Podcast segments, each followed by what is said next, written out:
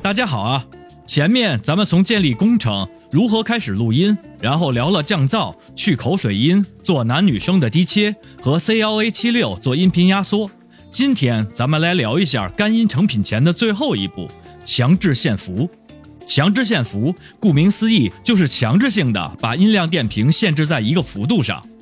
我们提交干音一般都是要求在负三到负六之间，最好是在负四左右。那么最简单的处理方式就是把所有音频都限制在负三以下，这就可以满足音频不超过负三这个限制了。实际操作是这样的，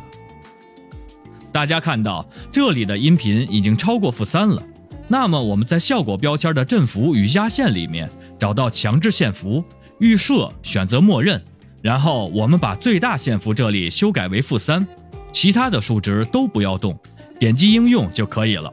同样的，这个插件也可以点击这个五角星，添加到收藏夹，设立快捷键来进行快捷操作。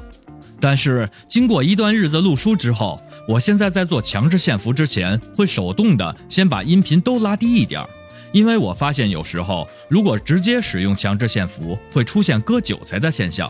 所以先手动把大部分的音量电平调整到负四左右，只有极少极少的部分超过负三，然后再使用强制限幅。这样就能避免割韭菜的问题出现了。好的，到这里干音的处理就完成了。划重点：使用强制限幅前，先把所有音频调整到负四左右，避免割韭菜。强制限幅插件只需要把最大振幅调整到负三就可以了。